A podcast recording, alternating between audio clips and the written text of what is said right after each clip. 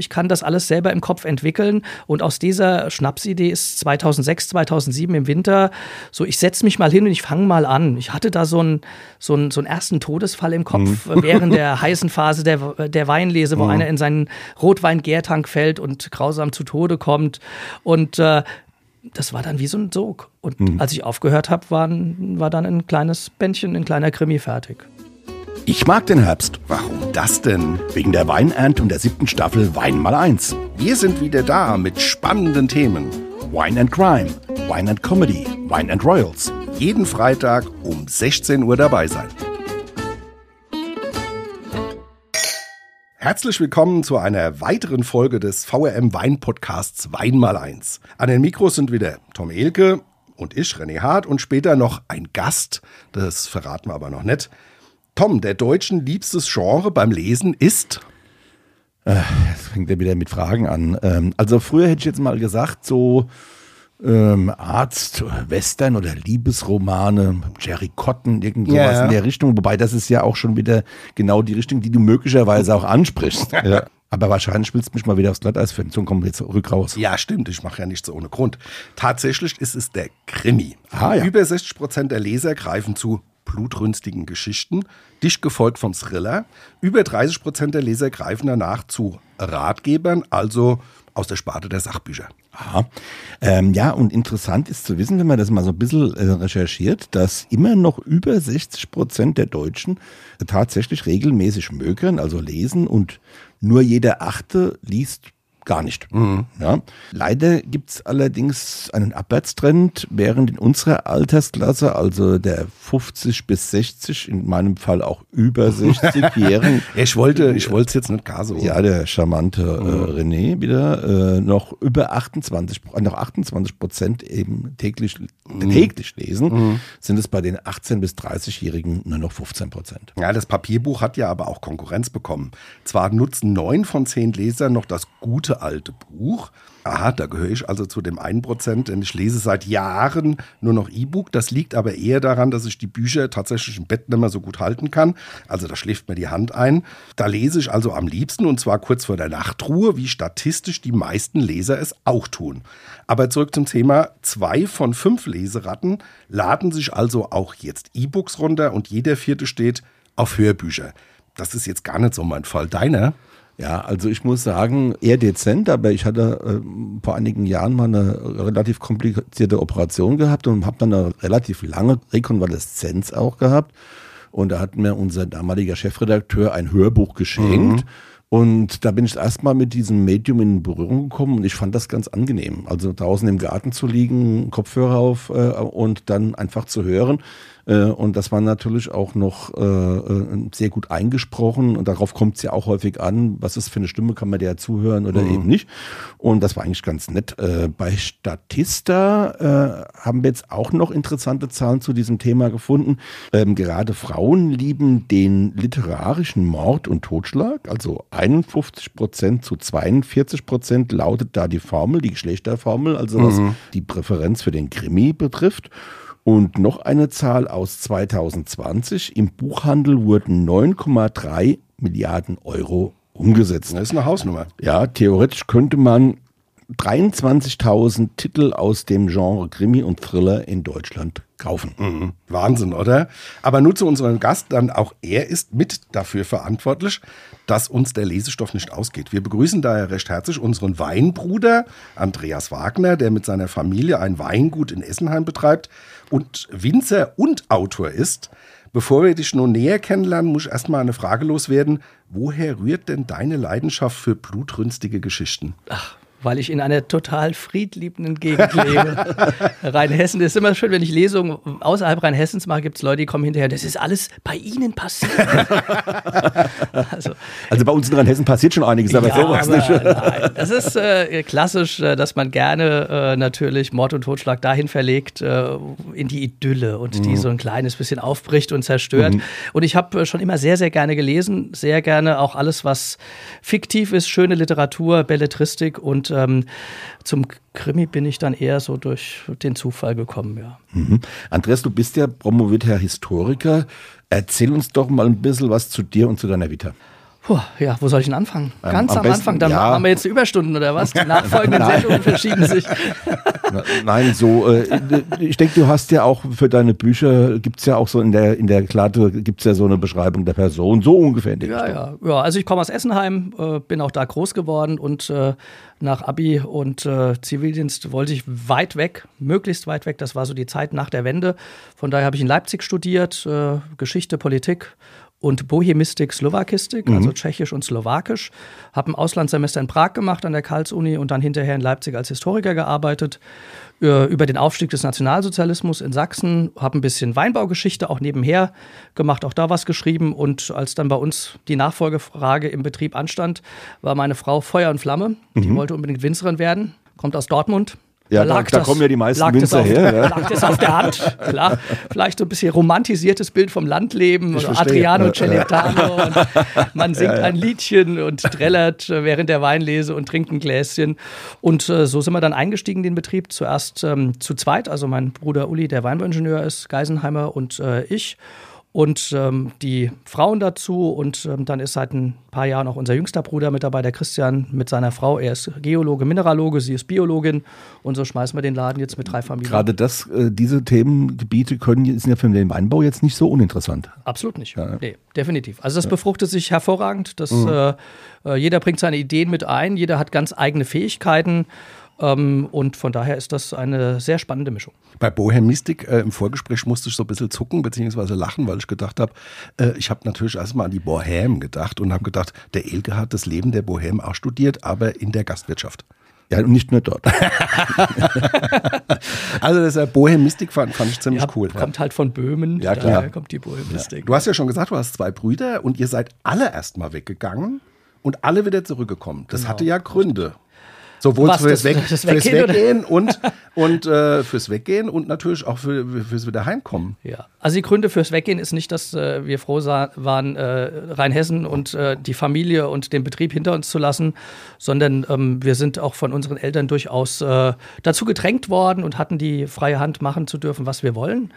Ähm, deswegen auch Mal die Nase in den Wind halten. Genau, richtig. Macht, was ihr wollt. Äh, und dann, ja, wenn man mal in der äh, weiteren oder näheren Ferne war und auch mal andere Arbeitgeber hatte und schon mal was anderes gesehen hat, merkt man dann doch eigentlich auch, wie Wertigkeit. wie toll das daheim ist. Und, äh, erstens Rheinhessen, zweitens auch das Selbstgestalten in einem Weingut. Und äh, ich glaube, das muss ich euch nicht erzählen. Es äh, gibt kaum was Spannenderes als Wein. Das Ja. ist einfach so. In Ja, der Tat. natürlich. Und es kann auch kein Fehler sein, wenn man als junger Mensch mich, sich mal so ein bisschen den Wind um die Vase, Nase wehen lässt und einfach mal rausgeht aus dem Gebiet. Ja. Richtig, sehe ich auch so. Ja.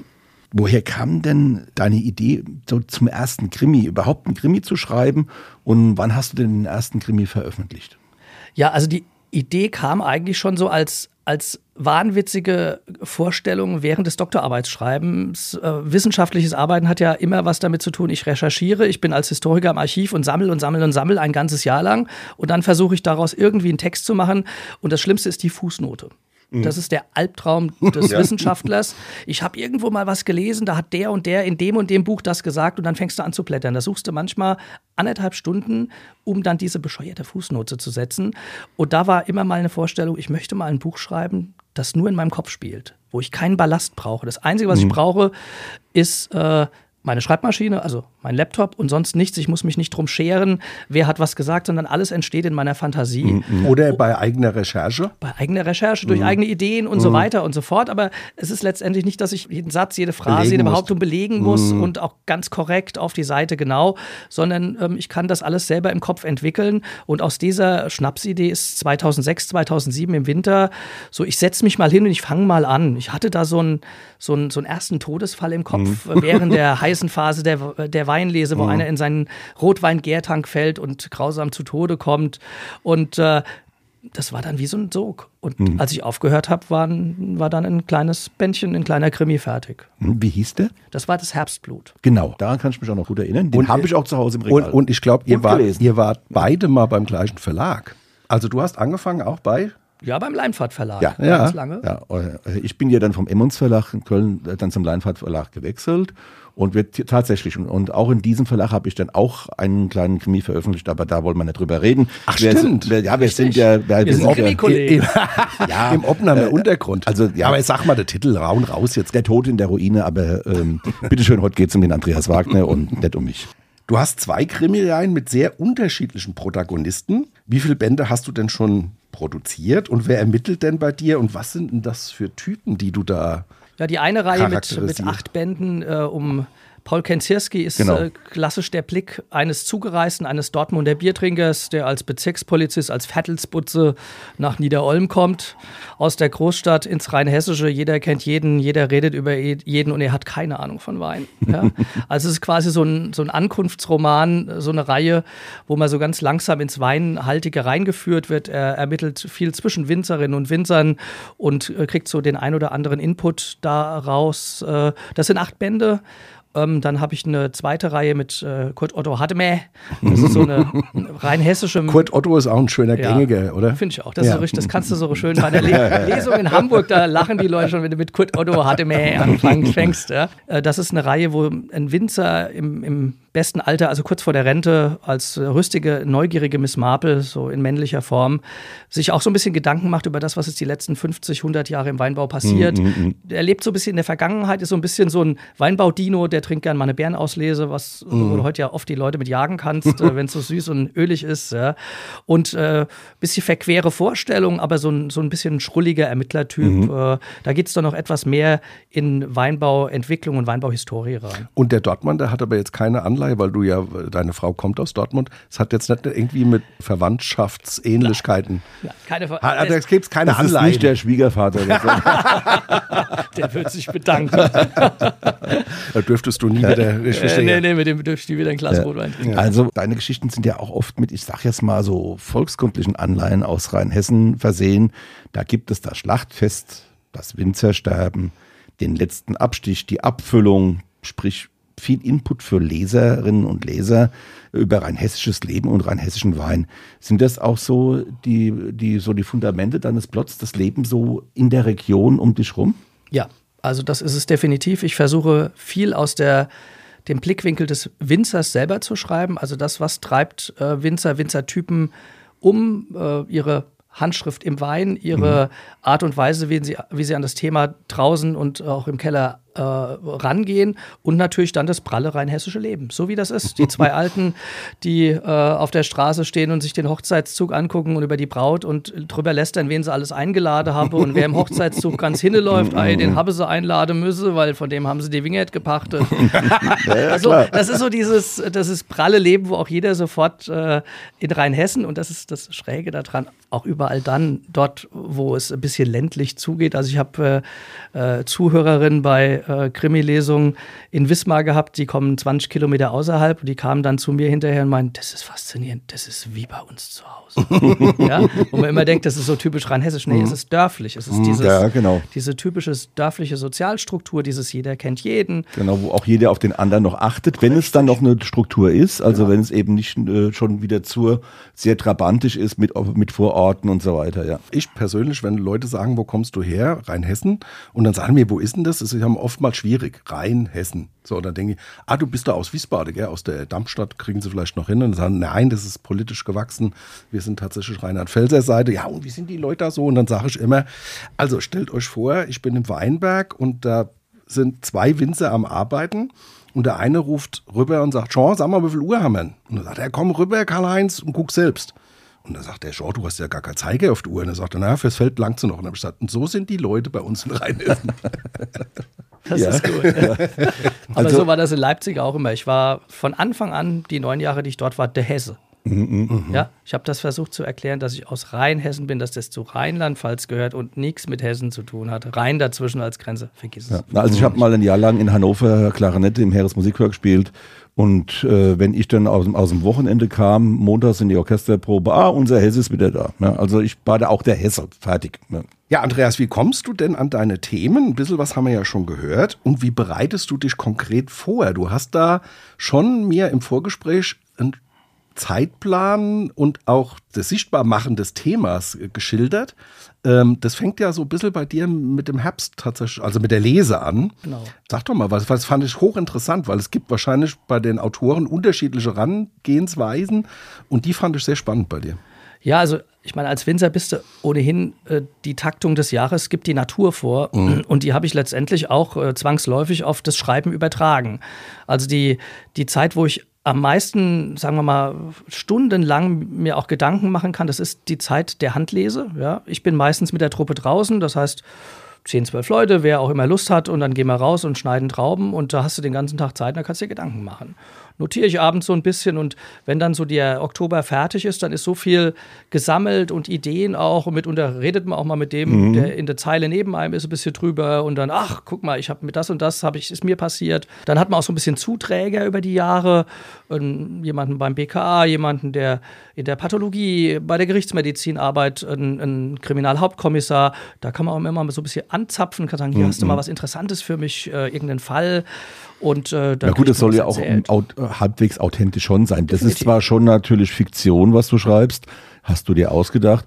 Aber so habe ich es bei meinem Krimi ja auch gemacht. Ich habe dann immer auch wieder gespiegelt, ich hatte kontaktiert in, ins Polizeipräsidium, habe gesagt, guck mal, ist das so, passt das so, ist, ist, ist das eure, ist das realistisch, ja, ja. arbeitet ihr so, ja? ja. Äh, und äh, insofern kann ich das auch ganz gut nachvollziehen. Äh, Pathologie, warst du mal bei einer Leichenschau dabei? Nee, das war ich nicht. Ähm, es wurde mir schon mehrfach angeboten. okay. Aber ich habe hab ich auch größten Respekt. Ja, ich habe immer gesagt, äh, die Erzählungen reichen mir. Mhm. Also der der Forensiker, den ich da immer ansprechen kann, wenn klassische Situationen in dem Krimi, so mhm. äh, wie du das eben gesagt hast, man muss ja auch gucken, dass es stimmt. Wie sieht denn, wenn ich jetzt plötzlich über jemanden schreibe, der tot im Straßengraben, wie in einem meiner Krimis seit einer Woche liegt, wie sieht denn der aus? Ja. Mm, mm, ich weiß es nicht. Ja. Ich ja. habe eine Fantasie, eine Vorstellung und dann rufe ich den Forensiker und sage, hier folgende Gegebenheiten zu der Jahreszeit, Temperatur, wie sieht denn aus? Und dann kommt von meinem immer witzigen Forensiker dann der Spruch, ey, komm vorbei, ich habe gerade so einen. ich meine, nein, danke, ja, das muss ich nicht. Drei Sätze, drei Sätze von dir mit vier Adjektiven reichen für meine Fantasie und bitte, bitte schick nicht schon wieder Fotos auf die E-Mail-Adresse des Betriebs. Weil beim letzten Mal saß meine Mutter davor und die hat einen spitzen Schrei getan, weil sie die E-Mail aufgemacht hat und dann hat sie irgendwas gesehen, was sie nicht sehen wollte.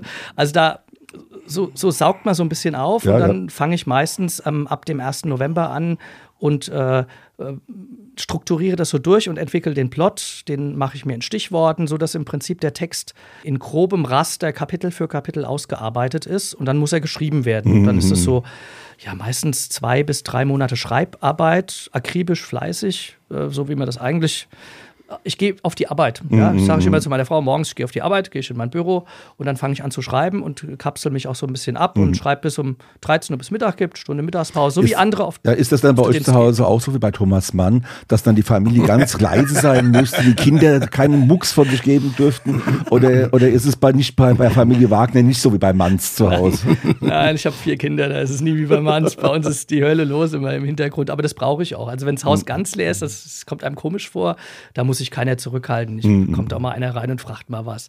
Alles gut. Manchmal ist es ja auch so, dass du vorm Text sitzt und du kommst nicht so richtig weiter und dann ist es auch mal ganz gut, wenn mal jemand klopft und reinkommt und du unterhältst dich mal zehn Minuten und dann plötzlich läuft es wieder. Ja? Mhm. Also von daher, ich bin da nicht äh, wie der Mandogo, der herrische Hausherr, der dann einmal brüllt, oh, wenn auch nur ist irgendwo auf einer Treppe geknackt hat oder sowas. nein, nein, so schlimm ist das. Und äh, wie muss ich mir das vorstellen? Ähm, der Verlag sagt dies Jahr, Herr Wachner, hätten Sie wieder was für uns? Oder wie, wie muss ich mir das vorstellen? Wie läuft das? Also die Vorabfrage ist immer etwas früher. ähm, mein neuer Krimi erscheint jetzt im September mhm. und spätestens Anfang Oktober kommt dann meistens der Anruf. Also da ist gerade das Buch raus und man denkt als Autor, so jetzt habe ich hinter mir, ist alles gut. Und dann kommt die Frage, äh, haben Sie eine Idee, wollen Sie für den nächsten Herbst, also in einem Jahr, einen mhm. Platz im Programm haben? Ja? Und äh, dann sagt man ja oder nein. Mhm. Und äh, dann kommt noch so eine zarte Nachfrage: Wissen Sie schon in etwa, was es wird? Ist es einer Ihrer Reihentitel oder ist es was Neues, ist es was anderes? Und äh, dann spricht man mit der, dem Verleger oder mit der äh, Cheflektorin darüber. Und ähm, dann kriegt man das Go und dann heißt es, bis dann und dann wäre es schön, wenn das Manuskript da ist fürs Lektorat. Das ist dann meistens im April. Ist dann Abgabe und äh, ja, dann laufen so die normalen Arbeitsschritte wie bei der Buchherstellung. Zweimal Lektorat, korrigieren, Cover erstellen. Und äh, dann ist es irgendwann da. Cover ist ja immer so ein Thema. Machen die ja auch äh, über, über den Verlag oder hast du da Mitspracherecht irgendwie? Dass Ja, das Mitspracherecht schon. Das ist ein, sagen wir mal, ein demokratischer Prozess, wo aber am Ende äh, schon auch jemand entscheiden muss. Ähm, also das heißt, ich hatte auch schon mal jetzt nicht bei dem Verlag, wo ich jetzt bin, auch nicht beim, beim Leinfahrt Verlag, aber auch schon mal im Verlag, dass es mal Konfliktsituationen gibt, dass einem das, das Cover, das vom Verlag selber oder von der Agentur kommt, die die grafische Gestaltung macht, dass es mir nicht gefallen hat. Und dann hieß es dann nur so, aber unser Marketing hat entschieden, dass es soll so sein. Und dann war ich als Autor, dachte ich mir auch, okay, das ist Demokratie. Und dann halt nicht. Ähm, Sie müssen es ja auch verkaufen, also von Ja, daher klar. nimmt der Verlag schon für sich auch in Anspruch, Klar. beim, beim Cover schon ein gehöriges Wort mitzureden. Aber es waren immer, die Vorschläge waren immer klasse. Also ich habe mich immer begeistern können. Du kriegst ja dann so fünf bis zehn zur Auswahl vorgelegt, kannst sagen, hier in die Richtung gefällt es mir äh, oder das gefällt mir besser. Und das ist schon toll, wie dann kreative Köpfe dann die Idee, die im Buch drin ist, auch äh, versuchen in, in Bildsprache umzusetzen. Stimmung vielleicht. Die Stimmung, klasse. Ja, genau, das ist es. Ja. Ähm, was mir jetzt gerade noch, ähm, apropos Stimmung, äh, einfällt, wie passt das Thema Wein da jetzt nicht inhaltlich, sondern beflügelt dich der Wein so ein bisschen? Also fällt es dir auch einfacher, bei einem Glas Wein mal eine Idee zu entwickeln oder weiterzuentwickeln? Oder spielt der Wein bei deiner literarischen, bei deinem literarischen Schaffen überhaupt keine Rolle? Doch, der spielt schon eine Rolle, definitiv. Also als Thema ist ja klar. Das Ja, hast du Thema ja ist klar, ja. Ähm, es ist jetzt nicht so, dass ich mich mittags nach dem Mittagessen hinsetze und mal Fläschchen Riesling aufmache, damit nachmittags noch zwei knackige Seiten Mord und Totschlag zustande kommen.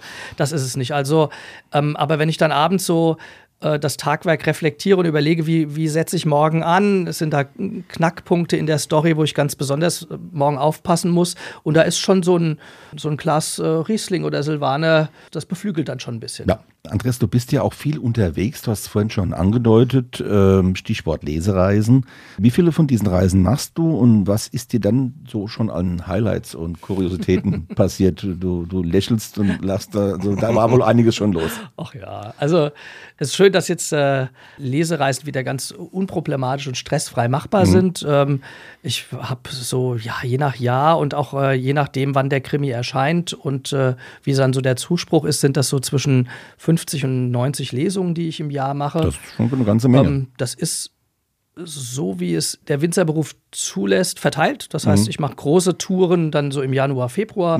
Ich manchmal auch zwei oder zweieinhalb Wochen am Stück unterwegs bin und jeden Abend woanders lese. Hamburg, Berlin, Wismar habe ich so eine Norddeutschland-Tour.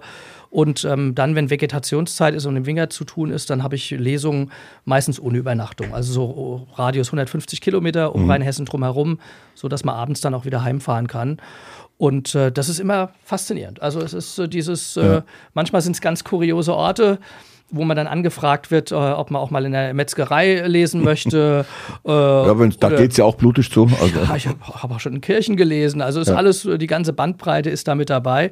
Und das ist natürlich faszinierend, wenn du, wenn du so ein Publikum vor dir hast und merkst, dass du mit Sprache, es ist ja nichts dabei, es ist, sind keine Special Effects, es ist nichts, es bist nur du. Also du singst nicht, du kannst nicht, Ich nein. kann nicht singen, tanzen, äh, musste mal meine Frau fragen, aber äh, ansonsten ist das, äh, ist das wirklich nur übers Wort und das ist schon faszinierend, wie man dann aus dieser Kombination mit Wein, Mord und Totschlag, also immer mit einer Weinprobe kombiniert, dann auch die Leute packen kann. Dann zieht man auch ganz andere Leute, das finde ich faszinierend. Die Buchhändler, äh, Buchhändlerinnen erzählen oft, ach, zu unseren Lesungen kommen sonst nur Frauen. Aber bei ihnen waren auch zum ersten Mal richtig viele Männer mit dabei. ich denke mir immer, die zieht dann der Wein. ich wollte gerade sagen, Ja, die die glauben kommen- wahrscheinlich, oh, der Wagner, der ist Winzer, der bringt auch mal drei richtig, Kisten mit. Genau. Gibt's einen guten Schluck? genau. Das reizt die dann. Also von daher ist das schon, äh, das ist dann der, der spannende Moment an Und der Sache. Kuriositäten, wo du sagst, das war eine lustige Nummer. Ach nee, also ich habe bisher wenig, äh, wenig Schräges erlebt, wo ich jetzt äh, spontan sagen würde, das war jetzt äh, ganz äh, irgendwie aus der Reihe. Ich finde es immer faszinierend, wie, wie unterschiedlich dann das vor Ort gemacht wird. Also ich habe äh, Leseorte, da werden dann drei, vier Gänge-Menüs dazu gezaubert und äh, ich lese zu jedem Gang dann eins, zwei Kapitel, wo ich immer frage, um Gottes Willen, kann ich das jetzt vorlesen? Wenn die ihre Bœuf Bourguignon dazu essen und es ist dann auch noch blutig, ja, dann isst nachher keiner, es bleibt die Teller voll. Manchmal ist es in, in, in Bibliotheken auch ganz karg, da hat jeder nur sein Glas in der Hand und es gibt nicht immer ein Brezel dazu, ja. Also es ist äh, faszinierend, also die ganze Bandbreite. Ich hatte mal eine schöne Lesung in, in München in der, der Bibliothek im Alten Rathaus und äh, da hatte ich schon den Wein hingeschickt, da kam eine E-Mail zurück, das geht so nicht. Wir haben ein Verbot für Rotwein in der Bibliothek wegen der Flecken Ja. auf dem antiken Intarsien-Holzboden. Ja, das heißt, da haben sie Rotwein wieder zurückgeschickt. Dann gab es nur Weiß und Rosé. Rotwein ist nicht. Ja. Aber es gibt immer Wein zur Lesung. Ja, also 99 Prozent der Lesungen Ja, mache ich okay. so. Und selbst wenn ich jetzt bei Winzerkolleginnen und Kollegen lese, dann machen wir meistens gemeinsam die Weinprobe. Ein Wein von mir, ein Wein von denen Mhm, oder sowas. Weil es ist komisch, wenn man sich ankündigt mit, da kommt ein Krimi-Autor, der ist auch noch Winzer, der hat ein eigenes Weingut und der hat keinen Wein dabei. Mehr käme trocken, das wäre Ja. ganz Das ist schlecht. irgendwie komisch. Und sitzt dabei in einem Glas stillem Wasser. ja, also ja, d- also die Diskussion entsteht auch nie. Das ist, wenn, wenn, wenn äh, Anfragen kommen für Lesungen, dann haben die Leute sich vorbereitet und wissen, da ist mit Weingut und das muss auf jeden Fall mit einer Weinprobe sein. Ja. Also, ja, das ist ja auch eine, tatsächlich ein, ein Anreiz zu sagen, ich habe noch einen Mehrwert. Also ich habe den Inhalt, habe den Autor, habe die Lesung und es gibt noch ein Genussmittel oben drauf, Wein, was ja auch äh, natürlich auch äh, eine schöne Geschichte ist zusammen, ja, als Paarung. Ja. Zum Abschluss von mir für die erste Runde zwei Fragen. Wo kann man dich denn in Kürze mal hören? Und verrätst du uns, an was du gerade arbeitest? ja, also an was ich gerade arbeite, ist äh, an ein bisschen, na eher was Dokumentarischem. Also ich würde ganz gerne mal ähm, 150, 180, 200 Jahre Weinbaugeschichte in einem Mikrobeispiel äh, bearbeiten. Das äh, wird vielleicht was familiäres. Mal schauen. Wir haben sehr, sehr viel eigenes Material. Einfach mal zu gucken, wie hat sich Geschichte und ein Weinbetrieb entwickelt. Ja. Als Sachbuch oder als Das, Familiensaga? das weiß ich noch nicht so genau. Okay. Da bin ich noch so am Recherchieren. Ich würde eigentlich ganz gerne es mal mehr auf der Sachbuchebene machen, ähm, aber ähm, gut erzähltes Sachbuch. Also nicht äh, zu Fakten überladen, sondern Auch nicht zu viele Fußnoten. gar nicht viele Fußnoten, richtig, genau. Also schon so ein bisschen, ähm, ein bisschen plaudernd erzählend auch. ja. Das ist so eine, so eine Idee jetzt für den Winter. Mal schauen, äh, wie weit ich komme, ob ich das kann. Das ist auch für mich ähm, ein Stück weit was Neues. Ich habe mal eine historische Erzählung geschrieben, Galgenbusch, die in den letzten Kriegswochen spielt. Sehr düster in diesem Vakuum, wo noch nicht klar war, wann kommen die Amerikaner, äh, wann verbrennen die ersten weiter? ihre, Mhm. ihre Nazi-Uniform und machen sich aus dem Staub und wie geht's weiter. Und ähm, das hat mich sehr, gerade in die Richtung auch wieder ein bisschen äh, Blut lecken lassen, äh, mal wieder als Historiker da auch aktiver zu sein. Und Lesungen sind noch eins, zwei Sachen. Dann zur Buchvorstellung, die ist in, in Niederolm mit der Buchhandlung Bino zusammen. Und ähm, dann äh, bin ich ab Ende Oktober, Anfang November bin ich dann wieder viel unterwegs. Termine stehen auf der Webseite Die stehen auf der oder? Internetseite, genau. Sag mal kurz die Adresse. Menge. Wagner-wein.de. Damit wären wir auch schon bei unserer Schnellantwortrunde. Lieblingsrebsorte? Silvane. Lieblingsweinort? Elsum. Wirklich schwierig. nee, nee, nee. Also Das ich, kann auch eine Region sein. es, ich bin unheimlich gerne in Bordeaux unterwegs. Lieblingsspeise? Gut gemachtes, selbstgemachte Bolognese.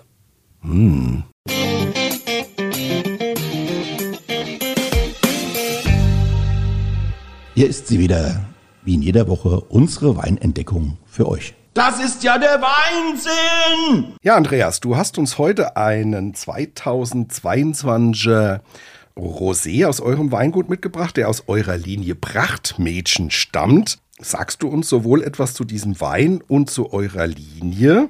Auch da geht es ja, wie soll das anders sein, um Familiengeschichte. Genau, also böse Zungen behaupten, bei uns kommt auf die Flasche drauf, wer sich nicht mehr wehren kann. ja, also längst verstorbene Urahnen, die wir aus den Tiefen unserer äh, vielen Fotoalben und äh, Bildergalerien da heben. Und äh, so ist es auch beim Prachtmädchen. Da ist äh, vorne eine Braut drauf, die komplett überdekoriert ist. Also an der hängt alles dran, was der eigene Gummibaum und die deutsche Tüllproduktion hergibt. und als wir dann äh, das äh, Foto aus dem Album rausgelöst haben, stand hinten drauf ganz klein mit Ha- Bleistift draufgeschrieben die Auflösung für das Ganze, nämlich Fasnacht 1913. Ist Also eine Und Fasnachtsverkleidung. wer ist dieses Das Prachtmädchen? weiß ich bis heute nicht. Aus dem Familienalbum ähm, äh, mütterlicherseits aus dem Haus und Das muss kein Familienmitglied sein. Äh, Cousine, könnte- Cousine dritten Grades, so, okay, deren ja. Mhm. Foto mal reingeklebt hat, weil man es als Fastnachtsverkleidung gekriegt hat und keiner hat direkt drunter geschrieben, wer ist es nun? Ja. Und die nächste Generation weiß es halt schon nicht. Ja, Aber, ja, klar. es ist ein fantastisches Etikett. Also man guckt direkt drauf und Prachtmädchen, ja, das würde man auch so unterschreiben, in diesem nostalgischen Sinn halt auch, ja. Ja, sag, sag mal was zur Linie, weil es gibt einen zweiten Wein da noch. Genau, wir haben in der Linie Prachtmädchen haben wir angefangen eigentlich mit einer trockenen Scheurebe, also wirklich dieses duftig, fruchtige und da kam auch so diese, diese Idee, als der Keller wirklich nach diesem Wein gerochen hat, aus alten Reben eine Scheurebe und dann haben wir ein Jahr später angefangen mit diesem Rosé, ist ein Dreierlei, ist eine Rosé-Cuvée aus unseren drei Südfranzosen im Prinzip. Wir haben im Teufelsfahrt, der Papa hat schon angefangen vor 25 Jahren Merlot und Cabernet zu setzen, so ein bisschen experimentell, um zu gucken, wie funktioniert es. Und ähm, nebendran haben wir ein Syrah gepflanzt vor 15 Jahren. Das heißt, es ist so eine schöne Parzelle aus drei Teilen. Und ähm, da gehen wir meistens so Mitte, Ende September rein und äh, schneiden einen Teil der Trauben für den Rosé raus. Und der Rest bleibt dann hängen für eine kräftige Rotwein-Cuvée, die heißt Drei Jungs aus Cabernet und Merlot oder aus Merlot und Syrah, je nachdem, was der Jahrgang hergibt. Und die dann auch nach langer Holzfassreife so ein bisschen Bordeaux-Style ist, äh, hart, kantig, intensiv. Und das Prachtmädchen ist dann eher so die, der fruchtige Vertreter aus den etwas früher geernteten Trauben. Hat aber auch, und das äh, erklärt es eben, die, die, die Rebsorten, hat auch eine gewisse Würze. Ja? Ja, gut, das, das erklärt die. Das kommt ja vom Cabernet. Ja, genau. Also der Merlot bringt, bringt sehr viel Fruchtigkeit, da ist äh, auch was Florales mit drin und über den Syrah, ein bisschen Cabernet. Würze wahrscheinlich auch noch. Syrah so ein bisschen Würze, genau, und über den, den, den Cabernet kommt oft so ein bisschen was, so ein bisschen Heunoten, also, so, auch, also auch so ein bisschen Ja, gewürztes. aber auch Pfeffer, so, so Geschichten, ja. Ich finde auch viel Fleischiges. Also man hat so einen, so Umami-Touch Ja. da oft mit Aber ich würde sagen, um das mal zu verifizieren. Nein, nein, nein, ich habe noch eine Frage. Ach so, du hast noch Ja, eine Frage. äh, Ich dachte, wir stoßen endlich mal an. ja, Ja, klar, will auch endlich mal was trinken Ich will die, den Spannungsbogen. Das ist wie beim guten Krimi. Ich mach Bis doch- dahin bin ich verdurstet. Ich mach dann, trink schon mal, wir machen so einen Spannungsbogen. Mann, Mann, Mann, Mann, Mann. Der so Hart kann ich nicht schaffen. Der Hart macht einen Spannungsbogen, der Ilke verdurstet. Also, dieser Wein hat bei einer internationalen Verkostung dieses Jahr schwer abgeräumt. Wo war denn der angestellt? Der war in Brüssel beim internationalen Weinwettbewerb mit dabei, hat Gold geholt und das ist natürlich schön in so einer Top. Blindverkostung, wo er sonst äh, mit den französischen Rosés äh, Ja. von wo auch immer steht. Und das ist schön, wenn man da merkt, dass man auf Augenhöhe mitspielen kann. Also, ich habe mir ein paar Kisten gesichert. Also, sehr gut. Ich freue mich drauf. So, jetzt dürft ihr bitte. Zum Wohl. Andreas, zum Wohl. du wieder, als hättest du heute noch keinen Wein gekriegt. Ah, man, man merkt schon den Südeuropäer auch. Also bei der Vorverkostung habe ich auch gesagt, als wir den im Glas hatten, der Geruch, auch die Farbe, das ist halt so südeuropäisches Rosé, ja, also auch so in Richtung Rosato ein bisschen gehend, ja, Äh, und nicht so der deutsche Rosé, der rein fruchtige, der über die Frucht, über Erdbeer und so kommt, ja. ja. Ich finde zum Beispiel Rot-Johannisbeeren, kühle Noten, finde ich auch. Sehr würzig. Und äh, wenn man an was Heimisches denkt, klingt vielleicht jetzt auch ein bisschen blöd, aber so ein Tick an Rhabarber erinnert einem schon. Auch so ein bisschen astringierend. Ja, hat was Herbes, hat äh, durchaus auch, auch über den Cabernet kommend auch ein kleines bisschen was Gerbstoffiges, aber ganz, ganz zart. Die Farbe hat er schnell, also das heißt, er steht nicht lange auf der Maische, ist wirklich nur eine kurze Maischestandzeit, um jetzt nicht zu viel Raues und Kantiges äh, aus den Schalen rauszulösen und mehr so die, auch schon die Frucht äh, prägnant zu haben. Und ist bei uns im Sommer ein gern getrunkener Wein. Der Knaller, kann ich mir man, ja, vorstellen. man muss jetzt auch mal sagen, äh, der Wein hat 11,5 Volumenprozent Alkohol, ist also ein Top-Sommerwein von der Leichtigkeit her, ist aber trotzdem ein richtiges Fund. Also das heißt, in dem Alkohol ist er äh, äh, niedrig, aber er hat unglaublich viel Geschmacksstoff, er hat eine Tiefe auch äh, und äh, hat äh, von, den, von der Aromendichte her ist er schon sehr, sehr interessant. Ja? Also man kann viel drin entdecken. Und insofern hat er uns auch Kräutrigkeit und so weiter, also hat uns ganz viel Spaß gemacht beim Probieren, auch unserem Freund Peter, den wir auch an dieser Stelle nochmal äh, grüßen wollen. Also der René hat bei der Ver- Vorverkostung gesagt, eh, ein Knaller. Ja, und mit Ehenknaller muss ich sagen, äh, da ist auch alles gesagt zu diesem Wein, wirklich prima. Ja, manchmal braucht das gar nicht viele Worte. Ja. Nein, also ich finde, äh, wenn, wenn wir so ein Produkt in Rheinhessen, wir sind ja äh, große Verfechter dafür, dass wir die, gerade unsere Rosés, und wir haben ja eine enorme Vielfalt an Rotwein, was wir hier spielen können in Rheinhessen, dass wir sagen, geht doch ein Ticken ein bisschen, wird doch ein bisschen internationaler und das ist genau das Paradebeispiel dafür. Und was mir besonders viel Spaß gemacht hat, sind die 11,5. Ja. Dass man sagt, es ist so ein alkoholleichter Wein, aber er hat äh, so eine Opulenz, dass er ähm, als Sundowner äh, funktionieren kann, aber er kann auch zu einem guten Essen. Jetzt hat er wieder mein Stichwort gegeben. Gutes Essen ist mein Stichwort. Ja. Er ist der gute Koch, ich bin der gute Esser. Was kochst du? Ich bin ja manchmal so ein bisschen international unterwegs und der hat mich so ein bisschen erinnert, dass ich sage, äh, so ein Asado, also das ist ja die äh, südamerikanische, das heißt geröstet. Äh, Es ist praktisch ein südamerikanisches, oft auch ein Argen, eher so ein Argentinien, ähm, ein Barbecue mit so einer Chimichurri-Marinade. Das ist äh, Petersilie, Knobi, Olivenöl, Chili, Oregano und Essig. Also es wird schön, ähm, schön Sehr Stück, würzig, ja. schöne, schönes Stück Fleisch wird gegrillt oder verschiedene Fleischstücke werden gegrillt und die werden mit einer kräutrigen Marinade mit Knofi und sowas. Da würde der Bombe zu passen und für Menschen, die sagen, ah, wir würden gerne aber äh, was Vegetarisches dazu, also Tomatenquiche mit Ziegenkäse, Thymian, ähm, kalt gestellt, muss nicht warm sein. Ich esse sowas im Sommer eher gerne kalt, vielleicht noch ein paar geröstete Pinienkerne drauf. Fantastisch, könnte ich mir den super vorstellen. Was gibt es denn bei euch in der Straußwirtschaft? Weil ihr habt ja auch eine Straußwirtschaft. Äh, Was, was, wo, wo empfehlt ihr das denn? Ich hatte den jetzt als Empfehlung zu einer Merguez Bratwurst. Also Ah, ja. wirklich äh, Sind wir ja gar nicht so schön weit. herzhaft. Also Mhm. da- Ausgebraten. Genau, da finde ich auch so ein bisschen die, die Aromatik Mhm. äh, wieder, die äh, du jetzt genannt hast. Und dann hatten wir einen, einen Couscous dazu Mhm. ähm, mit ein bisschen äh, Minze aus dem Garten auch. Also so ein bisschen Kreuzkümmel. erf erfrischend. Äh, ähm, und das, das, da hat es super dazu gepasst. Ja, sehe ich auch so. Prima, da lag ich ja nicht so falsch. Werte. Also 11,5 Haben wir gesagt Prozent schon, Alkohol, ja. haben wir schon gesagt. Restzucker. 6,5, Säure 5,7, da sind wir fast auch wieder bei der HSSR, Ja. also der Hartsch- und süße Säureregel, ihr merkt das schon. Und der, ja, wir, er hat auch eine Regel aufgestellt. Also die Hartsche süße Säureregel, die, die treuen Hörer unseres Podcasts wissen, was es heißt. Die, die, die, die rollen wahrscheinlich jetzt mit den Augen. Ja, die werden sagen, ach, nicht schon wieder. Aber egal, ich, ich sag's jetzt trotzdem nochmal, da müsst ihr jetzt durch, liebe Hörerinnen und Hörer. Hartsche süße Säureregel heißt, wenn der Restzucker und die Säure sich ungefähr die Waage halten, dann ist das ein gut ausbalancierter Wein, hat ein gutes Mundgefühl, macht Spaß zu trinken.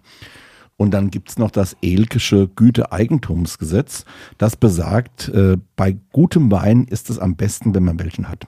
So, haben wir auch das geklärt. So. Aber der, jetzt kommen wir noch zu was ganz Sensationellem an diesem Wein, nämlich der Preis. Preis 6,90. 6,90 Euro. Unschlagbar. Ja.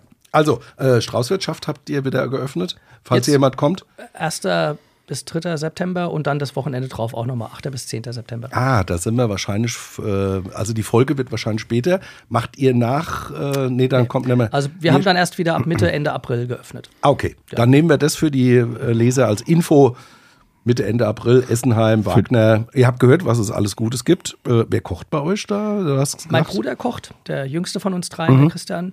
Der hat die äh, Küche unter seiner Obhut Ägide? und äh, Ägide, genau, mit meiner Mutter zusammen. Die sind so als Team und äh, meine Schwägerin ist da auch immer noch mal mit dabei. Aber Merguez und Couscous klingt ja auch jetzt schon etwas über den Tellerrand schauen. Ja, Aber es gibt auch rein hessische Küche. es gibt auch rein hessisch, also wir haben ein, Aber in äh, Rheinhessen wird auch immer mehr Guess. Boah, das sind so die Karlauer, weißt du? Das sind so die unterirdischen Karlauer. Ja, äh, Leute, ihr habt die Folge gehört mit Ingo Konrads mit der Comedy. Ich habe das, ihr, ihr wisst, ich habe die Folge eingeleitet mit den unterirdischen Karlauern. Da hat er das abgelehnt. Jetzt unser Gast hat eben die Perlverzore sozusagen. Nein, aber ich finde das ganz nett.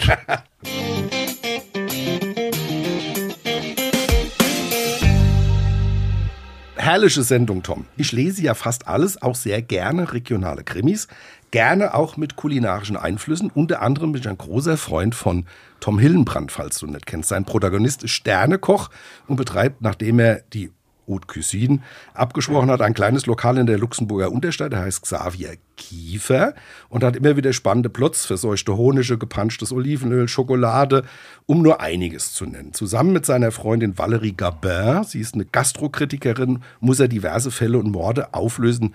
Sehr empfehlenswert. Ja, und ich habe da auch noch einen wunderbaren Tipp für euch. Und da geht's auch um Wein und eine Krimi-Story, die total interessant gedrechselt ist und jeder Wein, ein Buch für jeden Weinliebhaber. René, ich habe das auch schon geschenkt von meinem lieben Freund Uwe Kaus. Ah, Wein oder nicht sein. Ja, Eine tolle Story, wo Weinliebhaber in einem, ja, wie soll ich sagen, in einem Depot, in einer Höhle eingesperrt sind, die voll ist mit den besten Weinen dieser Welt, Romani Conti et- etc. Und die wurden da versehentlich eingeschlossen und äh, sind umgeben von Wein und äh, planen halt, ähm, und da kommt es auch zu konfliktreichen Situationen und sie sind quasi umgeben von den höchsten Genüssen, kommen, haben aber das Problem, wie kommen wir wieder raus? ja? wollte, wer will denn da ausbrechen? Ja, und das ist eine ganz, ja, aber das ist eine ganz spannende und wunderbar gedrechselte Geschichte von Uwe Kaus. Und dieses Buch ist sehr, sehr zu empfehlen. Uwe Kaus, Wein oder nicht sein. Mein absoluter Lieblingsautor in dem Genre ist aber Michael Bond. Sagt dir der Name etwas? Ja, das ist der Cousin von James Bond. Nein, aber ich helfe dir gerne weiter. Eigentlich kennt man ihn als den Vater von Paddington. Er hat also sehr viele Kinderbücher geschrieben. Was aber viele nicht wissen, ist, dass er auch Krimis geschrieben hat. Leider gibt es in Deutschland nur drei Übersetzungen. Sein Protagonist ist Monsieur Pampelmus, ein pensionierter Inspektor, der mit seinem verfressenen Hund Pomfrit den er aus Polizeidiensten übernommen hat, vertragte Fälle rund um die Sternegastronomie lösen muss. Sehr, sehr lustig und gespickt mit den besten Rezepten aus der französischen Küche. Französische Küche, das passt natürlich super zu dir. Und zum Schluss möchte ich euch noch auf eine Erklärung äh, aus der Psychoanalyse hinweisen. Und zwar hat die sich mit der Frage beschäftigt, warum Menschen gerne Krimis lesen.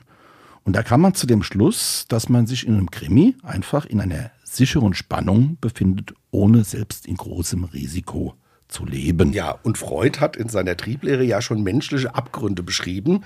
Demnach hat jeder Mensch einen gewissen Aggressionstrieb, der im ständigen Kampf mit dem Lusttrieb stehen würde. Durch das ich, ich kenne da Beispiele. das war mir schon klar. Durch das Lesen von Verbrechen könnte also der Aggressionstrieb befriedigt werden. Ja, aber das erklärt vielleicht aber auch, warum in der Zeitung alte, reale Fälle so gut laufen. Warum also unter anderem unser VRM-Podcast True Crime äh, ungelöste Fälle aus dem Rhein-Main-Gebiet so erfolgreich bei den Menschen ankommt. Mhm. Aber das Thema Lust und Aggressionstrieb kenne ich natürlich auch, nämlich immer dann, wenn ich eine Weinflasche mit Korken öffnen will und das doofe Ding mir dann abbricht. Ja, das kann ich sehr gut nachvollziehen. Ja, liebe Hörerinnen, das war heute wieder eine lustige, interessante Folge. Nächste Woche haben wir wieder einen interessanten Gast. Da geht es nämlich um das Thema junge Generation im Weinbau. Das wollen wir nochmal beleuchten. Ja, und bis dahin, ihr wisst ja, wie immer an dieser Stelle, wer Fragen und Anregungen loswerden will, Mail an weinmal1.vrm.de und dann werdet ihr geholfen. Und wir haben einen wunderbaren Newsletter, da könnt ihr euch anmelden. Wie das funktioniert, äh, findet ihr im Begleittext dieses Podcasts. Was steht in dem Newsletter drin, den ihr jeweils sonntags per Mail von der Theresa bekommt. Ja, alles rund um den Wein, spannende Themen, spannende Entwicklungen und auch Veranstaltungstipps. René, Mach's gut, ich freue mich. Wir Mach's gut, bis nächste Woche. Gute. Ciao. Weinmal 1 ist eine Produktion der VAM von Allgemeiner Zeitung, Wiesbadener Kurier, Echo Online und Mittelhessen.de. Redaktion Thomas Elke und René Hart. Produktion Theresa Eickhoff. Ihr erreicht uns per Mail an audio.vm.de.